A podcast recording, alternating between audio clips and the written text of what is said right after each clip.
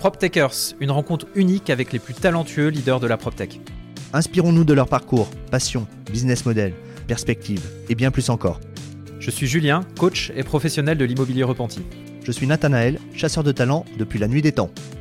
Notre engagement Une bouffée d'inspiration sur les vrais enjeux immobiliers du futur. Dans ce premier épisode 2023, nous recevons Didier, fondateur de UpFactor. Cette PropTech cartographie le potentiel d'élévation d'un immeuble, d'un quartier ou d'une ville et accompagne ses clients dans la réalisation du projet. Le concept est dans l'air du temps, zéro artificialisation, densification maximum et création de valeur financière. Bonne écoute les amis. Bonjour Didier. Bonjour. Bienvenue dans le podcast PropTechers. Est-ce que tu peux nous présenter en quelques mots euh, UpFactor? Bah, Déjà, merci beaucoup euh, de m'accueillir. Donc, euh, UpFactor, c'est une entreprise que j'ai créée il y a maintenant un peu plus de 5 ans qui est une entreprise qui a décidé de s'intéresser au sujet de la surélévation des bâtiments. Alors euh, c'est une expérience hein, que j'ai lancée à la suite de mon premier parcours d'architecte euh, et où j'ai décidé de mettre au point un outil logiciel qui permet de détecter les potentiels donc de surélévation des bâtiments de manière à exploiter euh, bah, tous ces restes à construire qui sont dans les villes et qui permettraient bah, de, résoudre un certain nombre de problèmes.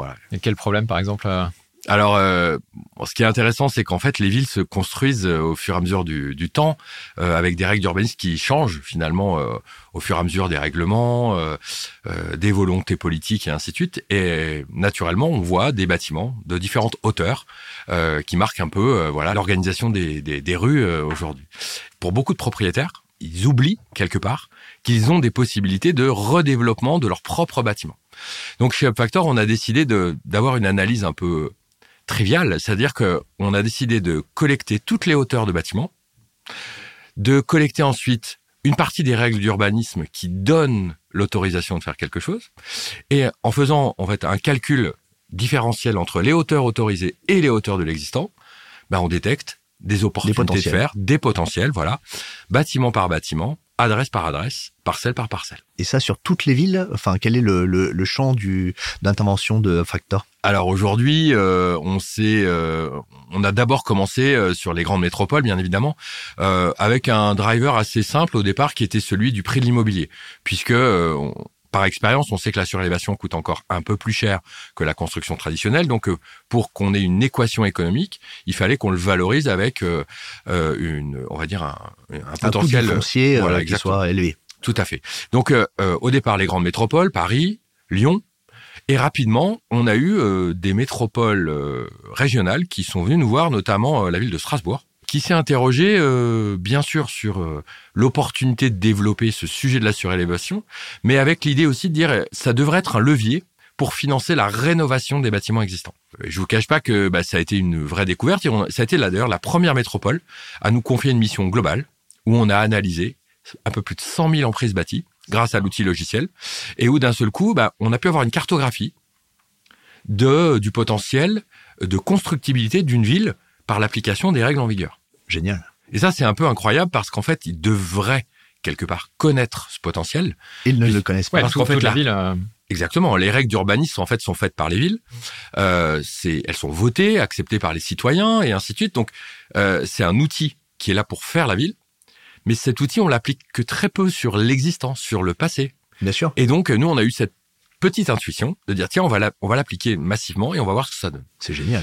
Et à l'heure de, bah, de la zéro artificialisation nette des territoires, d'un seul coup on se pose la question de dire euh, bah, peut-être qu'il est temps d'exploiter ce potentiel qui est resté un peu caché parce que un peu difficile à, à appréhender. Hein. J'entends, on aura sans doute l'occasion d'en reparler, mais et donc naturellement voilà chez Factor on a eu cette mission là d'analyser, grâce à cet outil logiciel, ces potentiels des villes. Euh, voilà. Potentiel sur tout type de bâtiment, tertiaire, commerce, logistique.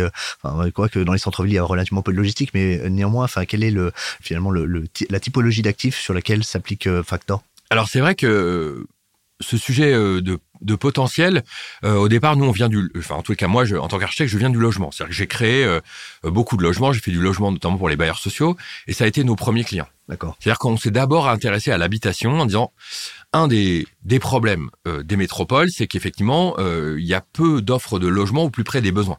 la zéro artificialisation des sols et notamment, euh, on va dire, la dépendance à l'automobile nous montre que finalement les disponibilités sont en périphérie et que ça génère des, des, Des trafics, hein, tensions, des tensions, euh. des problématiques. Voilà. Bon, on s'est dit, mais si on s'interrogeait d'abord sur cette question du logement, il y a un, voilà. Donc d'abord un, les bailleurs sociaux. Mm. Quel est le potentiel des bailleurs? Et là, on a eu des premiers bailleurs qui ont joué le jeu. Un des premiers, c'est CDC Habitat qui nous a fait confiance sur son patrimoine parisien D'accord. une partie, hein, c'est, euh, notamment ex Effilis, hein, qui était une filiale de logement social euh, donc euh, du groupe, et qui euh, où on a rapidement trouvé euh, sur 187 bâtiments analysés, on en a trouvé euh, 36 avec du potentiel Ah oui, d'accord. Et, dans Paris intramuros. et un potentiel qui, avec le, un écart de quoi à quoi de potentiel sur un bâtiment, c'est quoi le, le potentiel possible Eh ben, alors généralement c'est euh, entre 1 à 3 niveaux. Le, Ah ouais. le plus ça a été 3 niveaux qu'on a trouvé, mais c'est surtout qu'en termes de de nombre de mètres carrés ou de logements potentiels, c'est-à-dire que on a filtré, c'est-à-dire que chez UpFactor GeoService, qui est notre outil logiciel, c'est un immense euh, entonnoir en gros. C'est-à-dire qu'on prend toutes les datas, on les analyse, on filtre avec des critères ensuite. D'accord. Et si par exemple on, on faisait le lien entre leur programme de leur plan de stratégie patrimoniale Mm. à 5 ans, c'est-à-dire tous les travaux qu'ils doivent mener sur leurs immeubles existants euh, dans les 5 prochaines années et ce potentiel de surélévation. Il est On a- payé Ou il est même surpayé Non, c'est alors c'est pas tant. Alors le- financement du logement social, le- ne, voilà, c'est pas ça- du ça- tout. ça On permet y reviendra parce que la copro, c'est effectivement Ouais. en copropriété, on peut travailler euh, avec ces leviers de financement. Chez les bailleurs, c'est juste de dire bah où est-ce qu'on fait du logement social, où est-ce qu'on peut en faire dans des communes carencées comme Paris, par exemple. Bien sûr. Bah, là, c'était simplement de dire, bah, sur cinq immeubles où il y a du potentiel, il y a également des travaux à réaliser, et ça, c'est quasiment un peu plus de 200 logements qui peuvent être réalisés dans. Paris intramuros, et c'est quasiment euh, 12 000 mètres carrés qui pourraient être réalisés comme ça sans achat de foncier. Donc cette équation, en fait, nous a permis vraiment de lancer la, la démarche et, et, euh, de lancer quelque part l'activité d'UpFactor via cet outil logiciel. C'est un outil de diagnostic, de détection à grande échelle des potentiels, euh, voilà, qui permet bah, de révéler euh, ce, ce foncier aérien. Voilà. Ok, Euh, c'est hyper intéressant. Moi, j'avais en tête que ça coûtait hyper cher. Alors, c'est peut-être une, une fausse idée, mais que ça coûtait hyper cher de euh, surélever. Est-ce que finalement, euh, ça vaut le coup euh, Ou à partir de quel prix du mètre carré euh, C'est intéressant parce que un potentiel de 12 000, c'est super, mais si on le paye euh, à un prix exorbitant, est-ce que ça, est-ce que ça Bah, vaut sans, le coup sans prix du foncier, peut-être que c'est plus intéressant. Alors déjà, premièrement, effectivement, euh, c'est vrai que dans les sujets de surélévation, déjà, on paye pas le foncier. Ouais. Premièrement, c'est quand même euh, voilà. Et ça résout une autre équation de la problématique de la création de mètres carrés. En tous les cas, on va parler logement, mais on pourra extrapoler ça au tertiaire ou à l'activité en tous les cas. Euh, c'est que être au plus près des besoins, c'est quand même un avantage concurrentiel non négligeable quand on a une offre de mètres carrés à louer, à vendre ou euh, voilà. C'est quand même, c'est quand même très important. Donc ça, ça, ça rend, ça, ça, ça résout déjà une partie de l'équation. Après, il est certain qu'aujourd'hui, euh, construire une surélévation, ça coûte plus cher pour deux raisons. Un, il y a peu d'acteurs qui sont capables de réaliser ce genre d'opération. C'est en train d'évoluer, mais euh, depuis cinq ans, on voit bien qu'il y a, il y a quand même eu euh, un certain nombre de d'acteurs qui se spécialisent sur ce sujet, notamment liés à la construction euh, légère, biosourcée, En bois, ou, ou- en bois, en métal, en acier, mais également tout ce côté hors site, construction modulaire. ou- Comme, G- GA, par exemple. Qui alors, fait- par exemple, ouais, GA, effectivement, avec qui qui a au Savoie, c'est tout à fait, et voilà, intéressant, hein. Complètement. C'est des, gens d'ailleurs avec qui on est en train de, de réfléchir euh, sur, sur des sujets, bien évidemment. Ça, c'est effectivement un, un premier point. Euh, L'autre difficulté, c'est qu'on travaille en milieu occupé. Et que le milieu occupé, aujourd'hui, bah, ça fait peur à tout le monde. Parce que, bah, imaginez, euh, vous êtes Que des propriétaire. ennuis. Exactement, c'est que des Pour ennuis. ne pas dire autre chose. Et en même temps, et en même temps, ben, ça résout quand même un certain nombre de problèmes pour la ville. Et là, la question de comment financer l'externalité positive, Mm. de construire sans foncier, sans artificialiser les sols et en rénovant les bâtiments, Up Factor. eh ben alors il y a un facteur en partie, mais il y a aussi l'idée de dire qu'il est temps de changer un peu de manière de réfléchir. Ça prend un peu de temps. Je vous cache pas que on est, je pense, encore un tout petit peu en avance de phase, Euh, et on voit bien que euh, on a euh, un certain nombre d'acteurs qui réfléchissent à notre sujet, mais qui n'y sont pas encore. Ça va venir, on le sent, ça, frémit, et en tous les cas, euh, les, premières opérations vont, bah, qui vont être livrées, euh, je pense, en 2023, hein, puisqu'on a obtenu euh, les, premiers permis de construire, on, est en train de, voilà, de, de sortir les premiers projets, on voit bien que la pétence arrive, quoi. Voilà. Euh, Tu ne travailles que pour des institutionnels qui euh, possèdent 100% des logements. Est-ce que tu travailles pour des copropriétés euh, qui sont évidemment plus complexes à gérer parce qu'il y a des, des accords, enfin il y a toute une, une, une petite mécanique pour convaincre Ouais, tous les copropriétaires de, de pouvoir intervenir sur le toit de leur immeuble avec toute les, la subjectivité que cela comporte. Est-ce que le bloc fonctionne mieux que le diffus? Alors, euh, c'est paradoxal. on va dire ça. Alors, on va dire simplement que. Euh, teasing, là. ouais, ouais, il y a un peu de ça. Bon, euh, on a commencé tout naturellement par les bailleurs sociaux parce que c'est notre cœur de métier. Donc voilà, eux, ils sont propriétaires uniques. Ils ont beaucoup de potentiel. Sauf que euh, le bailleur social, euh, bah, il a une mécanique, il a un temps, il a une gestation de projet. Mm. Et naturellement, bah, ça prend. Que c'est bien dit. Exactement. Bah, c'est très politiquement correct, mais n'empêche que C'est la réalité. de projet, je retiens. euh, il y a quand même un sujet aussi important, c'est à partir du moment où le politique prend en main les sujets, euh, l'élu dit je veux que vous construisez plus de logements à cet endroit-là sans artificialiser les sols, donc en surélévation. D'un seul coup, les bailleurs se bougent et, et voilà. J'ai eu l'expérience par exemple à Lyon, on a mené une étude de gisement D'accord. euh, sur le territoire de la ville de Lyon.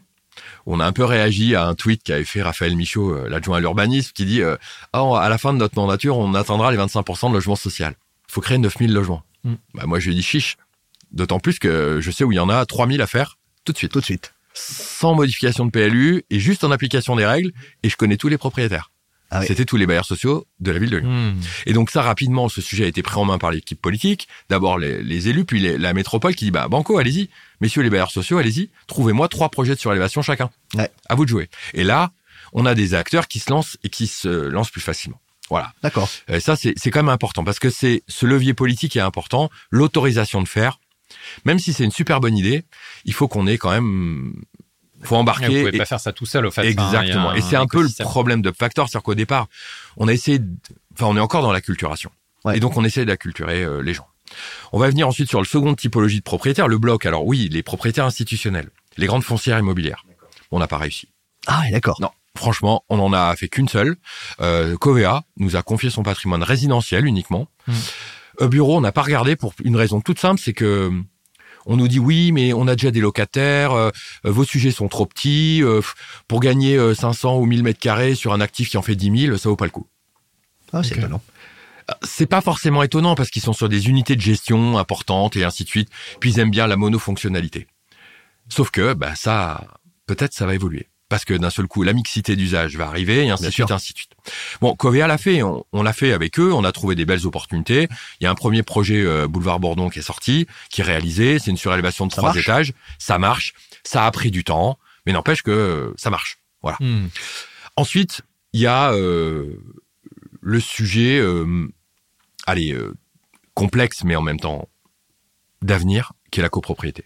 Ouais. Le sujet des gens qui ont des problèmes et qui ont des besoins. C'est-à-dire, non mais Des gros besoins. à des gros gros Ah, besoins. C'est-à-dire qu'aujourd'hui, on est face à un, un vivier de projet ou en tous les cas une configuration de marché euh, qui est très difficile parce que sont il y a un peu plus de 700 000 copropriétés en France. Sur ces 700 000, il y en a un peu plus de 300 000 dans les grandes métropoles. Sur ces 300 000, bah, nous on a fait tourner l'outil. Ouais. Et il y en a 30 000 sur le VAB. Donc Ah 10%. ouais, 10%. C'est-à-dire que sur ces 10%, Tu On pourrait utiliser- Julien, toi déjà Non, moi, c'est foutu, là. on pourrait utiliser ce levier. Et c'est là le sujet que Factor, c'est là où on été un peu disruptif sur le, sur le, sur le marché, c'est qu'on a décidé de mettre en place un, un modèle économique dans lequel on se sert des droits à construire qu'on génère en surélévation sur le, toit, sur le toit des bâtiments pour financer automatiquement la rénovation globale des bâtiments. C'est-à-dire qu'en gros, on monétise ces mètres carrés, ce droit à construire, Bien sûr. en travaux de rénovation, de manière à atteindre une étiquette euh, énergétique euh, C, B, A en fonction des, des possibilités. Bien sûr. Ça permet de prendre en charge tout ou partie des travaux. Alors, il y a encore deux ans, j'aurais dit tout. Hmm. Là, je vous cache pas, augmentation du prix des matériaux, euh, et puis euh, les différentes problématiques liées, à, on va dire, au prix de l'immobilier en tant que tel. hein. On voit les premiers ralentissements et ainsi de suite, puis les commercialisations qui. Donc on est plutôt à 80%. Enfin, ouais, alors après je- ça veut rien dire parce que ça dépend des coûts euh, et de, de l'état du bâtiment, de l'état de la rénovation à N'empêche opérer. ce qui est vrai, c'est qu'on fait face à deux choses. Un, un énorme potentiel en copropriété. Une volonté de la part des copropriétaires euh, qui est en train d'évoluer de manière très forte, puisqu'en fait, ils sont face à une à Un, mur entretien- de, de, de, ouais, de un entretien en de leur patrimoine qui est toujours plus coûteux. Alors euh, voilà. Et surtout, une facture énergétique qui explose. En gros, pour vous faire euh, les, les dernières euh, assemblées générales hein, qu'on a fait la semaine dernière, par exemple, c'est des copropriétés qui sont passées d'un coût de mégawatt de 30 euros à 140. Ah ouais. C'est-à-dire qu'en gros, eau de gaz. Hein, donc ça veut dire qu'en gros, on nous demande de dire, euh, on peut pas changer de système de chauffage. Bah si, on peut. Mais ça Et- coûte. euh, Ça coûte, donc il y a un investissement. Donc forcément, si on rajoute des tantièmes, on, on augmente la copropriété. Bien on sûr. va augmenter ainsi et donc le on va diviseur. partager le. en- Exactement. en on va de- partager à la fois euh, les futures dépenses, mais on va surtout partager le gâteau, le gain sûr, qui appartient gain. à tous les copropriétaires. Et ça, ça a été euh, une démarche que nous, on a portée. Un, en travaillant d'abord via notre outil logiciel, en détectant sur, chez tous les gestionnaires de copropriété, où on a fait le pari de dire on va analyser euh, massivement le patrimoine, par exemple, de, de Auralia. D'accord. Mm. Auralia, donc filiale Nexity, euh, où on analyse massivement tous le- les, les biens en copro, en gestion, euh, sur le territoire de la métropole de Lyon et l'Île-de-France. C'est environ 3700 adresses, 4900 bâtiments. On passe ça au logiciel, on en a trouvé 740 éligibles à la surélévation. Sur ces 740, il y en a plus de 200 qui ont des besoins de travaux immédiats de rénovation globale. Et à la rigueur, peu importe. Si vous n'avez pas besoin de travaux, vous avez du cash. euh, Enfin voilà. c'est- Alors c'est- de oui, toute façon, oui, oui. La difficulté qu'on a avec ça, c'est que euh, notamment, euh, on voit bien que l'enjeu euh, de rénovation est tellement important que l'obtention des permis de construire est beaucoup plus simple à obtenir. D'accord. S'il y a des, des gros travaux, la mairie va vous octroyer euh, en disant bah, C'est un, moyen financer. Voilà. Voilà, Ah, oui. et ça permet d'aligner les planètes. D'accord, Voilà. d'accord. Ça c'est bon. Il faut commencer par ceci. C'est ceux qui ont le plus de besoins. Commençons par cela. D'accord. D'autant plus que aujourd'hui, les règles de vote en copropriété ont beaucoup évolué. Auparavant, on était, la surélévation était un peu bloquée euh, par deux grandes choses. Euh, il fallait une double majorité, c'est-à-dire que la majorité de l'article 26. C'est ça. Ça, c'était une vraie complexité, donc en copropriété. Et ça, euh, grâce à euh, l'évolution notamment euh, des, des différentes, enfin des, di- des nouvelles dispositions euh, liées au, à, au- Maintenant, c'est 50%, non c'est euh ça, c'est 50 et un tantième dans toutes les zones de préemption Et urbaine. ça, c'est fantastique pour un Fondamental. C'est génial. fondamental. Il y a même eu une évolution suite à l'ordonnance de 2019 où on peut, si on obtient le tiers des voix au premier tour, c'est-à-dire que passer sur un article 24, c'est-à-dire la majorité des présents, ça change tout. C'est-à-dire qu'on peut ainsi euh, passer beaucoup plus facilement euh, les projets. Autre chose, c'était euh, aupa- auparavant il y avait la, le droit de veto des habitants du dernier étage, D'accord. Ah oui, Mmh. ce qui paraissait assez logique sur le bien principe. sûr. Dans l'article, dans la dans la haute 65, c'était c'était clairement identifié. C'est plus le cas maintenant. C'est plus le cas. Aujourd'hui, il y a un droit de priorité. C'est-à-dire celui qui est au dernier étage, il a priorité pour faire le projet s'il le souhaite. Sauf que naturellement, on est sur un package euh, important de droits à offrir. et-. Naturellement, généralement, il ne le peut pas. Donc, je ne veux pas dire que tout est simple. hein. En gros, on a quand même un gros taux de chute dans nos projets. Aujourd'hui, il faut savoir qu'on détecte 100 bâtiments. Quand on analyse, pardon, 100 bâtiments, on détecte 10%, 10% de potentiel. Mm. Aujourd'hui, on est sur des taux de transfo de 1 à 2%. hein. D'accord. Ouais, bien sûr. Ah ouais, Pourquoi Parce qu'en fait, Ah. on a encore... On est en, en fait, d'accord. on Du court devant tout le monde. du- Ouais. On a culture des copropriétaires à une démarche de projet. euh, Ça prend du temps. ça prend du temps, un temps moyen entre euh, 24 et 36 mois. Ouais, bah oui. Euh, C'est long. Euh, et euh, on a culture aussi des potentiels acquéreurs de droits à construire. Ah d'accord. Tous les promoteurs ne font pas Ah. de la surélévation, de la rénovation en milieu occupé, Donc il pourrait y avoir des, des promoteurs demain, dans 5 ans, des promoteurs euh, aériens. bien sûr. Aujourd'hui, il y a est-ce qu'il y a des promoteurs aériens aujourd'hui? Est-ce que vous, vous, vous connaissez un alors- promoteur qui est en train de devenir un promoteur aérien? Alors il y a des gens qui y réfléchissent. Il y a des gens qui commencent à y Bah, réfléchir. comme mais qui- GA dont on a parlé. Alors par exemple, euh, bien sûr euh, GA, mais il y a par exemple euh, un promoteur avec qui on a un très beau projet à Paris, euh, qui est rue d'Odessa, qui est France Logique, qui est un ah oui. petit promoteur, mais Ouais. qui a une vraie, un vrai savoir-faire et qui est capable de dire, euh, je suis capable d'aller discuter avec la copro. Logique, hein, je c'est ça. pas. Et c'est ça qui est intéressant. Euh, derrière, on a par exemple euh, des gros qui aimeraient bien faire. Mais là, on est un peu sur l'inertie, on va dire, des gros promoteurs où on a des problématiques de taille. Des problématiques de temps et des problématiques de marge. D'accord. C'est-à-dire que là, euh, forcément, on peut sur un projet de surélévation, on fait rarement plus de 1500 mètres carrés. Quand on fait Ouais, plus de c'est- 1500 mètres carrés, c'est exceptionnel. La majorité de nos projets, c'est entre 500 et 1000. D'accord. Pourquoi? Parce qu'on travaille bah, sur des petits bâtiments, sur des bâtiments construits avec euh, finalement bah, un à deux niveaux, voire trois niveaux, mais c'est très rare. Mm. Le temps, on en a déjà parlé, hein, c'est le temps d'acceptation. Mm. Et après, il y a le temps d'obtention des permis de construire. Et tout ça, c'est quoi les pha- phasages? C'est quand euh, un projet moyen, Mm. c'est quoi le temps d'obtention de euh, l'accord de la copropriété ou du propriétaire, le temps du permis de construire et le temps de réalisation, en, en gros, c'est quoi? Euh, Alors, du début où je me dis, tiens, est-ce que cet immeuble, potentiellement, il y a une, une réserve foncière aérienne jusqu'au moment où je prends la clé du, de, de mon cinquième étage avec ma terrasse vue sur la Tour Eiffel? Quand je me, la première fois que je me suis intéressé à une surélévation, le premier projet qu'on a réalisé, euh, on a mis 10 ans pour le faire. Ah oui, d'accord. Et aujourd'hui, le... même projet, à ton avis, combien de temps tu mettrais? Avec l'acculturation que tu as je pense commencé à faire. qu'en en 36 mois, on est capable de le faire. C'est top. Euh, Il y a un point très important, c'est ce- le temps, le temps de la copro. Aujourd'hui, on est en train de le réduire très vite. Pourquoi? Parce qu'il y a un besoin énorme. Donc en fait, c'est plus nous qui allons voir les copros en disant vous avez du potentiel.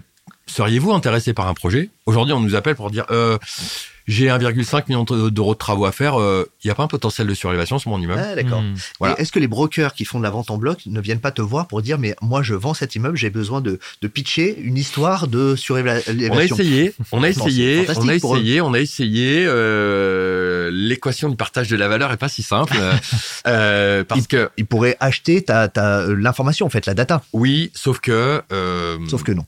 alors non. Euh, Et pour une raison toute simple, c'est que euh, la valeur est réellement constatée quand on obtient un permis de construire pour jet tout recours. D'accord. Hmm. Avant ça, c'est une, c'est un potentiel. Et ce potentiel, aujourd'hui, on n'arrive pas à le monétiser. Et c'est un vrai sujet pour Upfactor. En gros, on a des millions de mètres carrés en stock. Mais qui valent rien tant qu'il n'y a pas de permis de construire. Exactement. Il n'y a pas un début de valeur de. euh, On dit pas ça vaut 10% de la valeur euh, permis de construire obtenu. Tiens, c'est une bonne idée. euh, non, mais on est en plein euh, rush- justement, on est en plein euh, développement, on va dire, sur ce sujet. Pourquoi? Parce que on a un outil logiciel qui permet en un clic de détecter un potentiel à une adresse donnée. Ouais. Sauf qu'aujourd'hui, on l'a pas mis en mode SaaS parce que justement, on n'a pas ce modèle économique de dire le potentiel a une valeur de temps. Ouais, d'accord. Le permis de construire a une valeur complémentaire, ça maintenant on le sait. On arrive à le monétiser très bien. Par contre, le- juste l'opportunité de faire, aujourd'hui, on n'a pas réussi. Mais on y réfléchit et on voit bien que c'est peut-être ce qui permettra de démocratiser le sujet à partir du moment où n'importe qui pourrait être capable de taper son adresse et de savoir s'il a du potentiel ou pas. C'est génial. Comme Mais meilleurs agents. voir, en fait, ouais. Comme meilleurs agents, où tu sais exactement le prix de ton appartement avec les trois transactions qui ont été faites autour. Par exemple.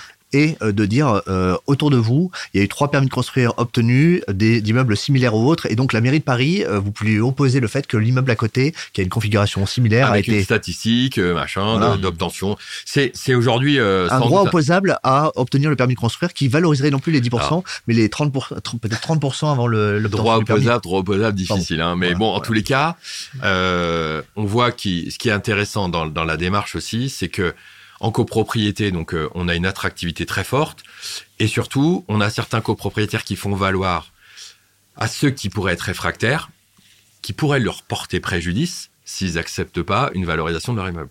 Et surtout, Ah ouais. la réalisation des travaux. Voilà. Donc, on voit bien qu'aujourd'hui, il y a une démarche nouvelle qui vient du bas, entre guillemets, qui vient des propriétaires et qui disent, euh, Attendez, on, on peut pas faire autrement là. Enfin, mais c'est surtout, on a une ressource qu'on n'exploite pas. Pourquoi on, pourquoi on le fait pas Hmm. Voilà. Donc Et- ça, c'est très nouveau et c'est Ah, quand même un, super un facteur intéressant. d'attractivité. tu sais, euh, Didier, ça me fait penser au, euh, au démarrage de, des, euh, des foncières de, fonds de, de fonciers pollués, euh, comme Brookfield ou Ginkgo, qui initialement, en fait, leur valeur, c'était de de- d'identifier un potentiel de valorisation sur des fonciers pollués que les promoteurs ne savaient pas bien faire.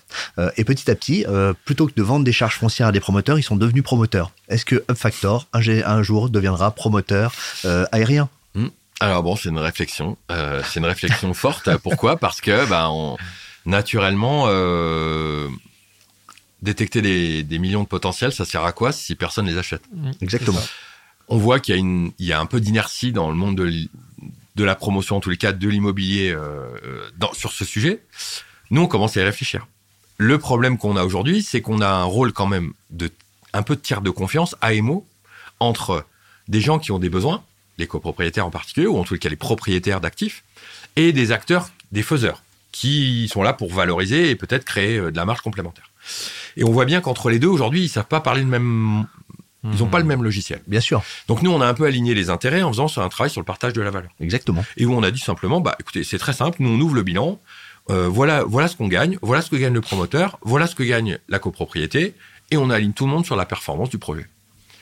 Cette démarche-là aujourd'hui, elle, elle est très efficace, elle marche Ça très bien. ouais, bien sûr. Par exemple, euh, le projet qu'on mène avec France Logis, c'est superbe opération, c'est rue d'Odessa. Est-ce que tu peux en parler en trois mots pour essayer d'incarner un peu le, le sujet sans Bien sûr, c'est une, alors, une petite copropriété euh, dans le 14e arrondissement euh, qui a euh, environ un peu plus de 400 000 euros de travaux à faire et qui vont perm- qui va qui a un potentiel de surélévation d'un peu plus de trois étages. D'accord. Nous, on, va- Génial. on l'a limité à deux étages après négociation avec l'architecte des bâtiments de France. D'accord. Mais, euh, mais ça, c'est un sujet euh, voilà Ouais. qui, qui, qui est dans tout inhérent à tout projet. Donc Ouais, bien sûr. quelque part, euh, C'est la vie. c'est la vie et Ouais. c'est très bien. Euh, au moins, il y a, y a une espèce de contrôle très bien. Euh, Moi, je suis pas là pour euh, blinder, en tous les cas, tous les mètres carrés ou tous les, les toits de Paris. On n'est pas là pour ça. Merci on de ne pas nous faire des tours à la défense dans Paris. Voilà. Non, et puis c'est pas l'enjeu, puisque de toute façon, c'est pas autorisé. Pas Donc, autorisé. euh, voilà, Ça règle le problème. c'est ça règle le problème. Mais là, par exemple, cette copro, elle va financer ainsi un peu plus de 400 000 euros de travaux. Euh, on va faire du ravalement euh, qualitatif euh, sur un immeuble faubourien. On va faire du changement de menuiserie. On va travailler sur un réseau de ventilation. On va refaire les réseaux. Enfin, Ouais. Top. En fait, cette copro, elle repart À neuf.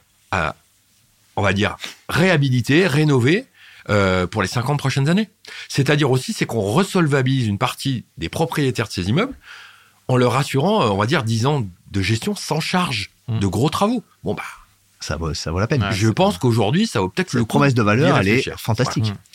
Donc voilà, donc ça, c'est vraiment euh, l'équation copro. Euh, on est un peu en avance encore quand même. Franchement, on, on défriche beaucoup. Mais là, la. ZAN et le fait que les règles de pro- copropriété changent, franchement, il y a un accélérateur qui Ouais. va, qui est euh, très très favorable. Bon, la, la boutade euh, qu'on fait souvent, c'est que la loi climat et résilience, elle a été faite pour la planète, bien évidemment. Hmm.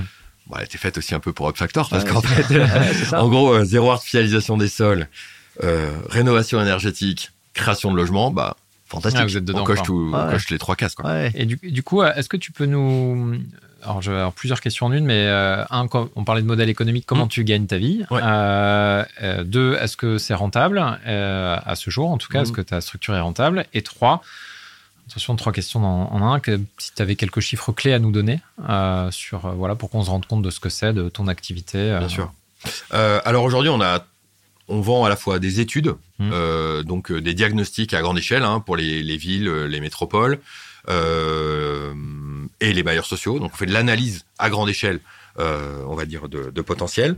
Euh, et ensuite, on a un donc ça, c'est un business d'études, hein, donc Ouais. on vend des études. Euh, de l'autre côté, on a un, un modèle un peu plus innovant et surtout euh, très euh, disruptif sur la copro, où là, on est rémunéré donc à la création de valeur. On prend un pourcentage de la valeur du bien qui est créé en surélévation, 5%, euh, qui permet ainsi euh, d'aligner nos intérêts Bien sûr. à ceux de la copropriété et du promoteur. J'adore. C'est-à-dire que finalement, on a un modèle très simple, où, qui est très Tu compréhensible. gagnes 100, il y a une partie pour Up Factor, une partie pour le promoteur, une partie pour la copro. Exactement, avec des jalons. Un, c'est quand on obtient un permis de construire. Bah, déjà, il y a une valeur créée qui est fantastique. Exactement. Ensuite, c'est quand on trouve le promoteur. Bien sûr. Et trois, c'est à la fin quand on réalise les travaux. Hmm. Et donc ces trois jalons euh, nous permettent nous bah, de suivre en tant qu'assistant à maîtrise d'ouvrage entre guillemets euh, la copropriété Ouais. dans sa démarche de création de valeur, mais aussi de réalisation des travaux, puisqu'on est aussi un garant de la bonne exécution de ce qui avait été détecté et de ce qui est réalisé par l'opérateur immobilier. Voilà. Donc ça c'est vraiment euh, le schéma initial.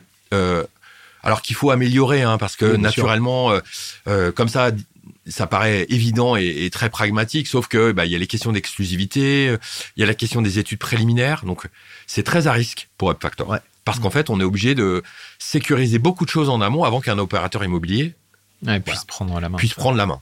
Donc, on essaie d'anticiper, on a essayé d'embarquer avec nous les promoteurs en travaillant sur des accords, euh, on va dire, de retour à meilleure fortune, Hmm. de manière à dire, bon, bah, ok, on se met tous d'accord autour de la table, on négocie avec un seul opérateur, et ce seul opérateur, il s'engage à ouvrir son bilan, et s'il gagne plus d'argent, à partager le surplus. Voilà. Ça, c'est entendu hein, par les copropriétaires. En fait, donc, il y a plein de pistes. 2023 va être pour nous un moyen, à un moment en tous les cas, de mise à plat de toutes les expériences qu'on a fait là depuis un peu plus de cinq ans, euh, parce qu'on est à un moment un peu charnière. C'est-à-dire que euh, on est en train de trouver notre modèle, parce Ouais. qu'on a d'un côté des métropoles qui nous appellent pour dire aidez-moi. Mm. Donc en fait, on est en train de générer un gisement. Et de l'autre côté, des opérateurs qui nous disent euh, moi j'aimerais en faire une parce que j'aimerais financer mes travaux. Mm. Euh, et, et des propriétaires pardon qui aimeraient en faire une, euh, faire une surélévation pour financer leurs travaux. Et des promoteurs qui ne pourront bientôt plus faire beaucoup de neufs et qui Alors- se disent, mais c'est peut- peut-être un, un gisement de J'espère en 2023. Mais aujourd'hui, on est encore obligé de les les tirer par la corde. les tirer et ils sont en train de venir. Et, et donc euh, en termes de juste quelques métriques, hein, euh, euh, Up Factor a fait son premier million de chiffre d'affaires l'année dernière. Mm. euh, bon, on a été très très handicapés nous par la période euh, Covid et post-Covid. Ça a été pour nous euh, forcément ce qu'on pouvait pas faire d'AG D'accord. en copropriété. Ah ouais. Donc par exemple, en, en 2020, on a fait 3 AG. En 2021, on en a fait 6. Et gagné 6 plutôt, à 3 gagnés en 2020, euh, 6 gagnés en 2021. Par contre, euh, début 2022, premier semestre, on a gagné 12. Ouais, Ah directement, quoi. Donc en fait, Ça on double. voit bien que dès qu'on revient en présentiel, ça change tout. Mm. Ouais. N'empêche que euh, là, on a un peu euh, mis la pédale douce sur la copro parce qu'en fait, on n'a pas commercialisé les 12 projets. C'est-à-dire qu'en fait, on n'a pas 12 acteurs qui topent à la porte et qui disent euh, nous, on veut le faire. Et c'est là l'enjeu maintenant, c'est de dire comment on trouve les bons acteurs. Ouais. Là, on a, on a vendu ceux de 2020 et 2021. D'accord. 2022, on en a vendu que deux. D'accord. Et c'est ça qui est difficile. C'est qu'aujourd'hui, on voit bien que euh, les promoteurs sont encore pas totalement là. Pour trois raisons. Un, nos projets sont petits, je l'ai déjà dit. Mm. Ouais. Petite taille. Un temps assez long de gestation. Et puis une marge. Qui est Même plus si- faible que Exactement, parce que la, la valeur que- est plus partagée que sur un projet résidentiel classique. Oui, mais il y a aussi un problème de valeur absolue. C'est-à-dire qu'en gros, euh, ah oui, valeur fait des- absolue, ça fait en- ça fait des marges qui sont en valeur absolue assez faibles, Exact- pas tellement en pourcentage, mais en valeur absolue. Exactement, c'est-à-dire qu'on garantit 10% de marge nette Ouais. à un promoteur. Ouais, euh, c'est Et, super euh, en 10%, soi, 10% de 1 million, ça fait euh, 100 000 euros et c'est pas du tout. euh, voilà. Alors, de euh, nos, nos échelles de projet sont plutôt entre 3 et 5. D'accord. En donc- deux marges nettes? Non, non, entre Ah, euh, euh, le- 3 et le- 5 millions de, on va dire, de chiffre d'affaires. D'accord. Euh, voilà, ça veut dire qu'en gros, on est entre 300 500 000 euros de marge. Ouais, d'accord. C'est pas suffisant, en fait. D'accord. En tous les cas, c'est pas suffisant pour à la fois les promoteurs immobiliers, Mm. les gros en tous les cas. Mm. C'est pas suffisant pour. euh, on a tra- on travaille par exemple, on a une, une expérience très intéressante avec un un crowdfunder. Ouais. Club funding, Mm. qui se dit bah tiens bonne idée, Euh, pourquoi pas, on va tester. Sauf que là encore, le temps Et long. est long, donc le financement Ça de la cher. ça coûte cher et ainsi de suite, ainsi de suite. Donc on n'a pas encore totalement trouvé le mode de financement de ce gisement énorme. Et donc on travaille dessus en ce moment, euh, Ça notamment. pourrait pas être une foncière euh, qui porterait euh, euh, ces, ces, ces, pro- ces projets parce que c'est c'est du value add en fait. C'est de l'investissement value add ou opportuniste. Exactement. Alors on est dessus. Euh, on est en plein dedans. On est en plein dedans. Euh, embaucher Nathanaël. ouais, complètement. euh, Oui, bravo, je- bravo. Je suis pas cher. Euh, je prends 10% trop de la marge nette. Euh, on est partageur chef Factor. Ah. Euh, non, l'enjeu. euh, alors, bon, déjà, on, on a de la chance, c'est qu'on, on- donc en 2019, on a fait une première levée de fonds Mm. euh, où on a su intéresser euh, des acteurs un peu de référence. D'accord. Bon, euh, voilà, Sophie West, donc qui est le fonds d'investissement du journal Ouest France. D'accord. Euh, on a, euh, par exemple, la Banque des Territoires, Fantastique. la région Île-de-France. Mm. Voilà, euh, des business angels qui sont à côté. euh, et on voit bien que euh, eux-mêmes voient l'intérêt. Ils, ils ont compris l'intérêt PropTech, l'outil logiciel, bien sûr, mais là maintenant, ils sont en train de comprendre l'intérêt immobilier. Bien sûr. Puisqu'en gros, euh, effectivement, on est un peu en avance de phase, donc Et oui, c'est un Est-ce qu'il faudrait pas Oui, pardon. emmener finalement des, ins- des, in- des investisseurs institutionnels dans une démarche de foncière pour financer aussi cette externalité positive qui est la surélévation vis-à-vis de l'environnement construit. Bien sûr. Mmh. Et donc là, euh, bien sûr, on participe à tout un tas d'appels à manifestation d'intérêt. Et là, on est en train de réfléchir euh, à ce sujet-là. Nous, on pense que euh, c'est aussi un moyen de faire du loyer abordable. Parce que, encore une fois, euh, le, le business model de Factor, au départ, c'était vraiment sur le, la plus-value immobilière. Comment aller répartir mieux, comment mieux répartir, pardon, la plus-value immobilière générée par les opérations. Mais on travaille sur une plus-value immobilière. C'est-à-dire qu'avec un marché immobilier haut, Mm. un prix de revient, et le delta, on le répartit entre les acteurs du projet. On voit qu'il y a d'autres enjeux qui arrivent là. C'est celui de, par exemple, comment loger euh, des classes moyennes euh, au cœur des villes, Mmh. Euh, qui n'ont pas la possibilité d'acheter à 12, 13, euh, Bien sûr. ou même à 5, 6, 7 000 euh, dans des métropoles régionales. Eh ben, il y a peut-être un enjeu là. Parce qu'en surélévation, il y a des sujets intéressants qui pourraient être portés de manière plus longue, mais avec des acteurs institutionnels, et ainsi garantir une marge, certes, mais peut-être plus faible. Du logement intermédiaire, en fait, en surélévation. Exactement. Donc ça, on, on essaye de le porter, hein, donc avec des filiales Europe Action Logement, on essaye de réfléchir à tout ça. On est, on est en train de faire plein d'expériences là en ce Ah moment sur, ce, d'accord. sur ce mode de, de, de détention un peu alternatif Ah ouais, c'est vachement intéressant. pour essayer, voilà. Et ça, ça répond aussi à une demande des villes. Par exemple, euh, une des dernières villes qui nous a contactés, c'est la, la ville de Saint-Nazaire. Saint-Nazaire, je vous cache pas, c'était une découverte pour nous, euh, parce que c'était pas forcément le secteur sur lequel on se serait penché, parce qu'il y a une valeur immobilière intrinsèque qui est un peu faible, Mm. Ouais. entre 3 et, à être autour de 3 000 euros du mètre carré, entre 2 et 3 000 euros du mètre carré. Donc forcément, la surélévation, ça paraît pas être euh, essentiel.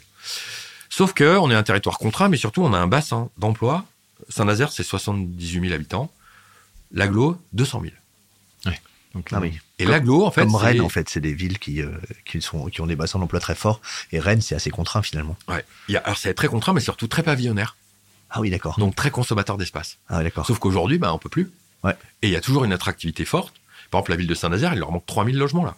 Hmm. 3000. c'est Et donc, énorme. du coup, bah, c'est des gens qui habitent à Nantes, enfin, qui habitent en périphérie, donc, du coup, avec des temps de transport plus importants, des, on va dire, des transports, enfin, des, euh, des, des déplacements toujours plus importants en automobile et ainsi Bien de suite. sûr, des Bon, saturations de, de, de, de, Là, de l'équation de la ville, c'est de dire, euh, vous n'êtes pas capable de me valoriser mon centre-ville qui se paupérise, Mm. issu de la reconstruction en plus, donc un peu vieillissant. euh, Et, et oui, il y a du potentiel.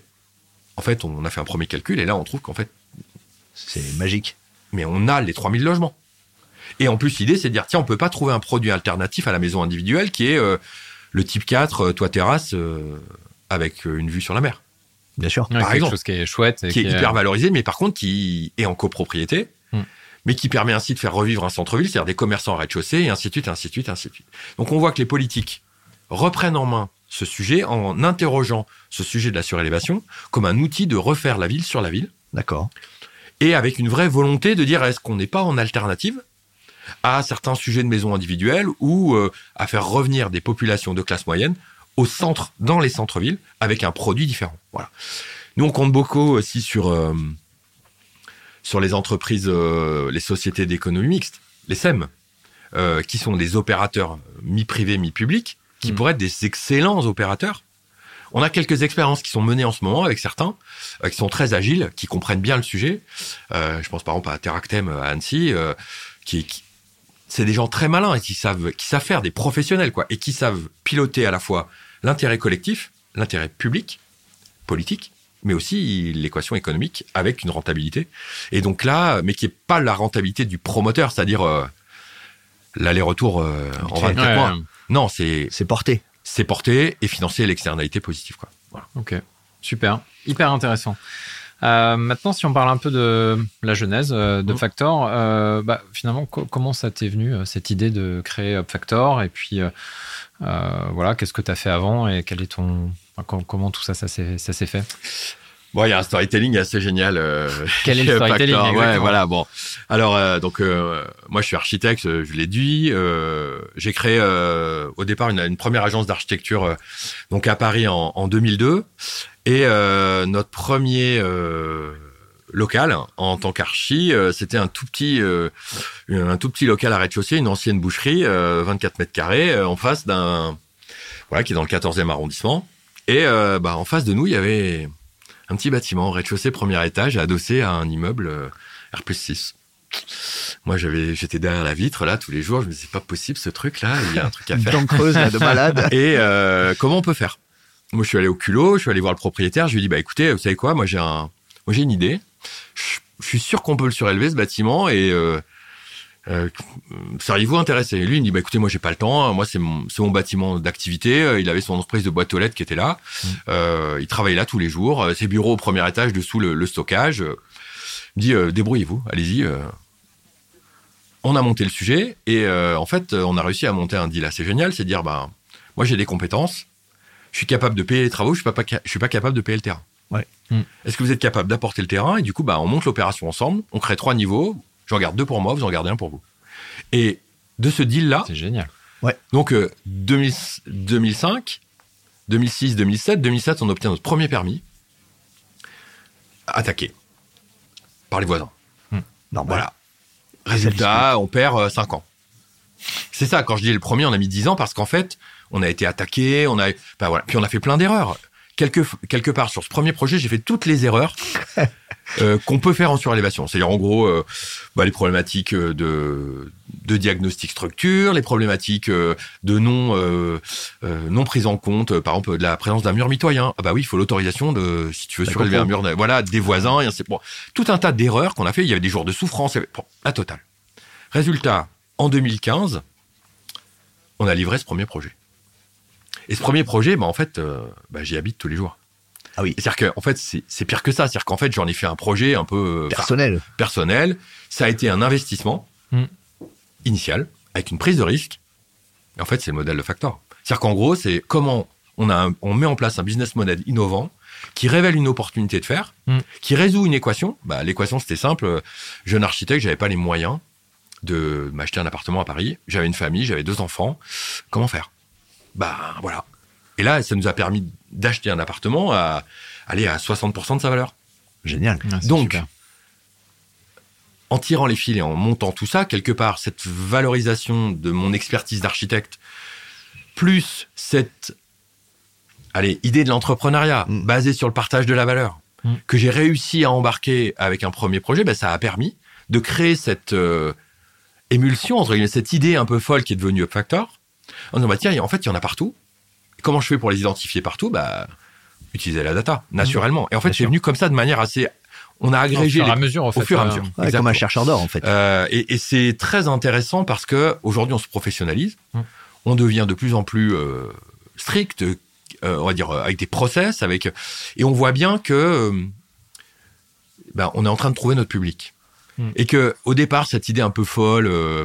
Parce que c'était un peu fou au départ de, de se lancer là-dessus. Et t'aurais pu devenir marchand de biens, en fait, parce que. Oui, on aurait c'est- pu. Mais finalement, l'équation même du partage de la valeur, Elle, elle, euh, elle, elle était un bah peu oui. contre-intuitive avec le marchand de biens. Enfin, Exactement. ça, ça fonctionnait moyennement. Eh, exactement. Bon, il y a eu quand même un sujet, euh, c'est-à-dire qu'en 2015, quand vous, euh, donc euh, quand Hidalgo est arrivé donc à Paris, euh, une des, des- une de ses premières intuitions, et là-dessus je, la suis euh, de manière très forte, euh, c'est que bah, elle s'est dit bah il y a la- il y a de la surélévation, il faut le valoriser. Et donc il y a eu euh, une- un vrai audit euh, par euh, l'atelier parisien d'urbanisme, dire bah Mm. comment euh, comment on peut valoriser ça? Et donc euh, la suppression du COS à l'époque, du coefficient d'occupation des sols, a libéré tout ce sujet D'accord. et a fait naître plein d'opportunités partout. Et nous, on a retrouvé en 2015 euh, finalement notre immeuble euh, en photo dans le, dans le JDD sur un article sur euh, Paris veut faire des surélévations et en fait il y avait l'image de notre bâtiment.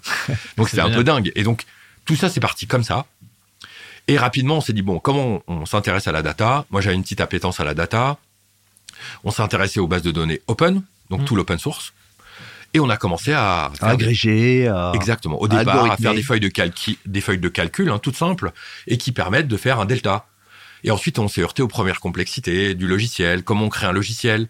Comment on crée un logiciel géoréférencé? Donc, euh, c'est un SIG.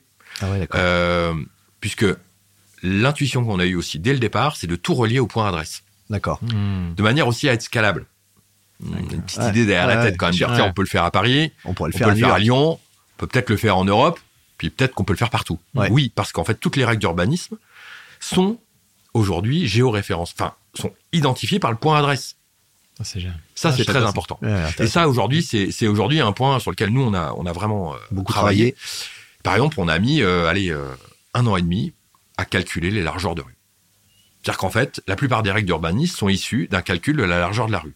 Plus la rue est large, plus le potentiel en termes de hauteur est important. Ce qui est logique. ouais.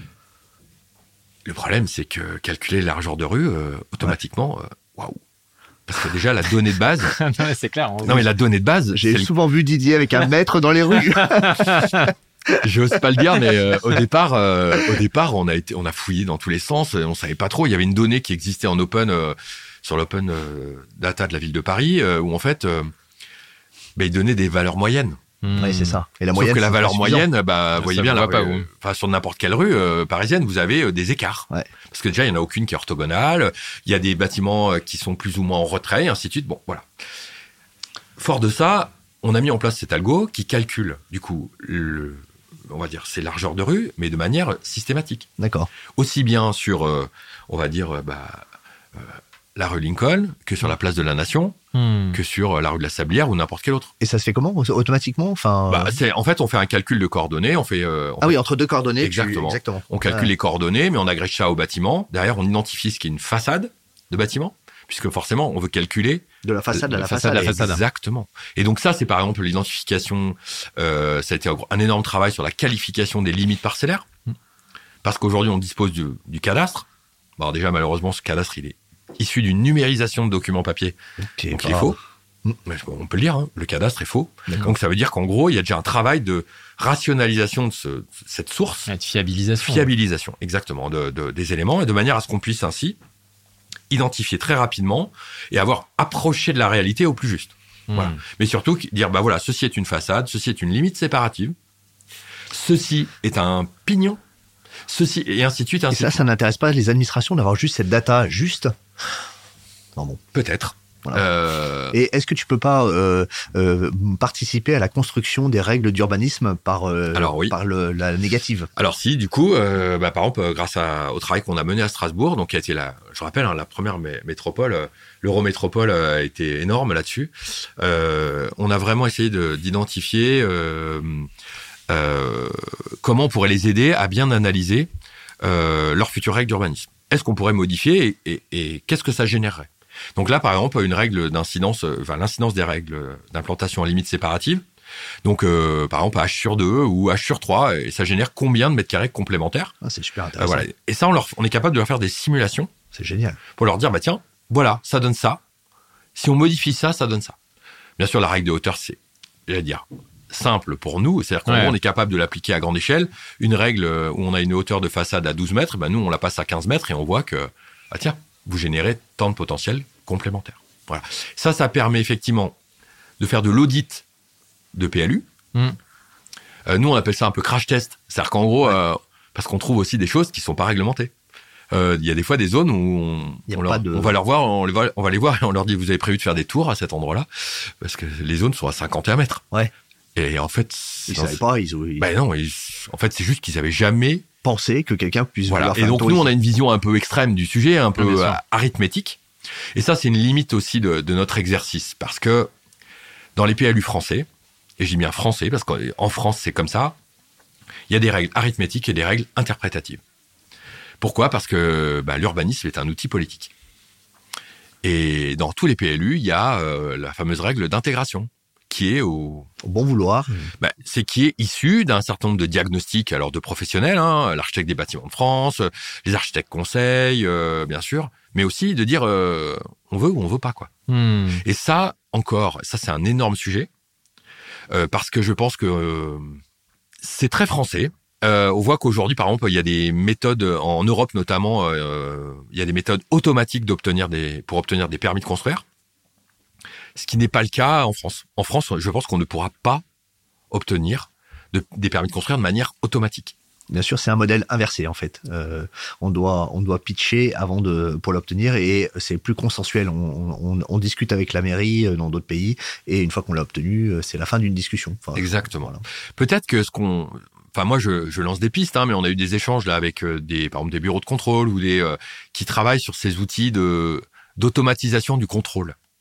Parce que remplir un permis de construire, c'est quand même très fastidieux, c'est tout un tas de pièces très très strictes, normées, et etc. normées et ainsi de suite. On pourrait très bien faire les discussions en amont, se mettre d'accord sur un projet, mais le process de vérification est automatisé. Et automatisé. Et là, on gagnerait, je pense, un sacré temps, un sacré temps, et qui permettrait surtout d'anticiper les projets. Donc, c'est-à-dire qu'encore une fois, euh, au lieu de faire de la concertation, il faudrait peut-être plutôt anticiper les choses. Hmm. moi, c'est un peu mon, là l'expérience qu'on a. Un modèle plus anglo-saxon alors. Peut-être, Peut-être.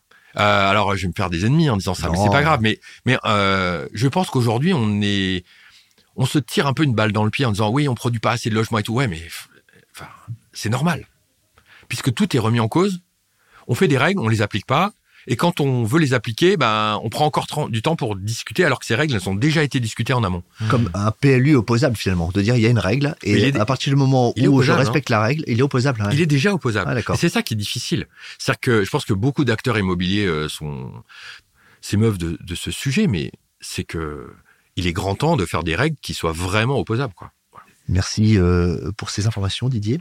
Euh, alors, on voulait peut-être passer sur la partie euh, future, prospective, et te demander qu'est-ce que c'était que ton ambition pour Factor dans les prochaines années? Si on se reparle dans cinq ans, c'est quoi le, le, ce que tu aimerais pouvoir nous raconter? C'est une une question qui en ce moment est vraiment d'actualité, hein, puisque on, on est dans on va dire la deuxième phase de Factor. C'est-à-dire que mm. Factor a fait sa première levée de fonds, on a testé un premier business model, on en voit les premiers bénéfices. Euh, mais on en voit aussi un certain nombre, on voit un certain nombre de travers. D'accord. Euh, je pense que l'enjeu pour Factor, c'est euh, vraiment euh, d'ouvrir au plus grand nombre euh, cette data, ce trésor, ce potentiel. Donc c'est rapidement mettre en place une activité, on va dire, ou une un mode de, de, de diffusion plus large. Open Open Voilà. data. euh, Alors peut-être pas open, faut quand même qu'on faut qu'on essaie de le valoriser bah oui, faut financièrement quand même, euh, parce que c'est quand même un, voilà, c'est un trésor, C'est donc pas une euh, un trésor. association. Euh, mais euh, l'idée, c'est vraiment euh, de voilà, ça c'est notre graal des, des prochaines années, c'est de rendre accessible ce potentiel pour que ça arrête d'être un potentiel, mais être une solution. Une réalisation. Voilà. Et, et de vrai, euh, une solution à l'acte de construire pour créer des mètres carrés au plus près des besoins, en ayant, euh, on va dire, euh, des bénéfices, euh, donc euh, toutes ces externalités dont on a déjà parlé, hein, positives, la rénovation, euh, euh, l'eau, enfin la solvabilité des, des, des propriétaires et ainsi de suite et ainsi de suite. Et ça, je pense que ça va passer par un outil logiciel et par, je pense, un accompagnement. Donc peut-être cet accompagnement en mode foncière, Hmm. en mode promoteur, plus ça va, plus je pense que ça va être compliqué, mais peut-être en mode foncière, avec un mode de détention alternatif euh, des, euh, des biens immobiliers. Et euh, mais cela ne pourra pas se faire sans un appui politique très fort, très fort. C'est-à-dire une prise de parole. Moi, j'attends cette prise de parole. C'est-à-dire une prise de parole politique assez forte qui dit maintenant, on arrête. Euh, je pense que la zéro artificialisation nette, c'est bien, mais il faudrait parler de zéro artificialisation brute. Parce qu'en fait, dans le net, il y a des compensations partout. Mm, Mais c'est ça. Mais il y a un moment, je pense qu'il faut vraiment, euh, si on veut résoudre, en tous les cas, si on veut euh, prendre ce, ce problème, euh, euh, on va dire, de sauvegarde des terres, euh, on va dire, naturelles, entre guillemets, que la terre fasse son office de capteur de carbone, puisque, en gros, bien sûr, on peut du bâtiment biosourcé et tout, hein, tout ce qu'on veut sur le carbone, ainsi de suite, mais le meilleur capteur de carbone, c'est la terre, c'est l'espace naturel. Donc, ces espaces naturels, eh ben, il faut les sauvegarder. Et quand on peut les renaturer, notamment au plus près des villes, donc je parle sur aux premières couronnes, deuxième couronne, il y a des immenses territoires qui ont été artificialisés, Mmh. qu'on pourrait reconquérir, mais reconquérir en zone naturelle, en densifiant celles qui sont encore plus près des besoins. Et ça, je pense que c'est un enjeu pour moi, des cinq, on va dire les cinq prochaines années, c'est mettre en place un outil qui permette d'aller sur ces objectifs, de le rendre on va, accessible au plus grand nombre, et d'en faire une solution, c'est-à-dire d'avoir un business model qui permette de créer des, créer des activités, des logements, voilà, au plus près des besoins, avec une équation économique, bien évidemment, euh, et une, une rentabilité euh, qui vise pas forcément des gains, on va dire, à deux chiffres, euh, ou des marges à deux chiffres, mais qui permettent de résoudre, en fait, une partie du problème qui est le nôtre aujourd'hui, quoi, vraiment, et le problème des, des métropoles, quoi. Ok, hyper intéressant. Peut-être une dernière question avant qu'on avant qu'on termine, puisque le temps passe passe vite. De là où tu en es aujourd'hui et de, de ton positionnement, comment est-ce que tu vois évoluer le. Enfin, c'est quoi la le ou les euh, grandes tendances que tu vois euh, d'évolution euh, du secteur de l'immobilier en général, on va dire dans les 5 à 10 prochaines années, c'est-à-dire pour faire le parallèle un peu avec ce que tu racontais sur UpFactor, co- comment tu vois évoluer ça et selon toi, qu'est-ce qui te semble important ou qu'est-ce que, que tu peux observer? Bon, il est déjà en route. Hein, forcément, l'évolution est indispensable et nécessaire. C'est c'est l'évolution vers la réhabilitation du bâtiment euh, voilà, de manière assez euh, forte et presque exclusive. Euh, certains grands acteurs ont parlé, euh, par exemple Bouygues a parlé au CIMI hein, euh, récemment euh, que dans 10 ans, 80% de sa production serait en réhabilitation Hmm. ça veut dire que c'est une inversion totale par rapport à ce qu'il fait aujourd'hui. Et ça, c'est c'est un changement de paradigme. Ça veut dire que la majorité ont- des promoteurs qui étaient présents au CIMI euh, ces dernières, euh, la, la- enfin voilà, ces lors de la dernière édition, euh, bah, ne font pas de réhabilitation Mm. et encore moins en milieu occupé. Donc en gros, c'est un, les acteurs immobiliers vont devoir s'intéresser à l'existant de manière Massive. massive, Mm. mettre en place des savoir-faire Qu'ils n'ont pas. qu'ils n'ont pas encore, Mm. et surtout accepter de travailler avec l'existant. Puisque euh, avec l'existant et l'habité. C'est-à-dire les gens qui habitent dedans. Parce qu'aujourd'hui, il y a quand même, euh, en travaillant sur ce terreau, euh, bah, on travaille quand même sur des secteurs où, bah, s'ils sont attractifs, c'est qu'ils sont habités. Et donc, eh ben, ces bâtiments, on va devoir les réhabiliter, on va devoir les rénover, atteindre, on va dire, des performances énergétiques toujours plus importantes, euh, pour euh, voilà, pour aller vers la frugalité énergétique et ainsi de suite. Mm. Ça, c'est un travail qui va nécessiter. euh, Mais c'est Un passé, changement de l'industrie à l'artisanat finalement. On est passé de l'artisanat à l'industrie et là on repasse de l'industrie à l'artisanat. Je pense qu'il y a des moyens Euh, D'industrialiser l'artisanat. oui, parce que il y a notamment euh, une partie de la construction euh, hors site, des systèmes, on va dire techniques, qui sont réplicables dans beaucoup de sujets. Pourquoi? Parce que quand on parle surélévation, on s'intéresse aux bâtiments bien sûr du XXe siècle. Euh, on s'attache aussi aux bâtiments qui ont été eux-mêmes préfabriqués, donc avec des trames et avec, euh, on va dire, des systèmes constructifs qui sont répétitifs, donc avec, euh, une, on va dire, euh, une, une facilité à être réhabilités. Et donc ça, on pourrait tout à fait imaginer que, et donc il y a déjà des expériences, hein, Energy Sprong et d'autres, où on industrialise la rénovation globale. Donc maintenant, il faut simplement que les acteurs immobiliers, notamment les promoteurs, se disent, bah, ok, c'est notre cœur de métier. Donc nos conducteurs de travaux, euh, nos commercialisateurs, euh, tout le monde, on travaille tous sur ce sujet de la rénovation et on en fait un produit attractif et pas uniquement un truc un peu euh, parce qu'on est obligé de le faire, parce qu'on nous a demandé de le faire. Et ça, ça c'est, ça va C'est une demander- révolution. ouais. ça va être un peu une révolution. Naturellement, ça coûte plus cher. Il y a plus d'aléas. Donc, on sécurise moins les marges. Donc, forcément, ça les intéresse moins au départ. Mais, Faute de grive, il va bien Exactement. falloir manger des merdes. exactement, il va falloir avancer et, et- et vraiment euh, et travailler sur tous ces sujets. Voilà. Merci beaucoup euh, Didier. Euh, avant que nous nous quittions, est-ce que tu veux ajouter quelque chose dont nous n'aurions pas parlé euh, aujourd'hui, quelque chose qui te tient à cœur particulièrement? Non, franchement, ce sujet de la surélévation, c'est un, c'est un sujet passionnant qui coche plein, plein d'engagements qui sont les, les nôtres hein, chez Factor, euh, qui sont les miens à titre personnel. C'est un engagement qui a plein de vertus. Et ça, euh, c'est très important parce que euh, bah, cette idée du partage de la valeur, c'est un sujet qui aujourd'hui dans le monde de l'immobilier est assez disruptif. Et donc, moi, je crois beaucoup euh, en ce sujet. Euh, J'y reviens parce que pour moi, c'est, je pense, c'est le, le nerf de la guerre.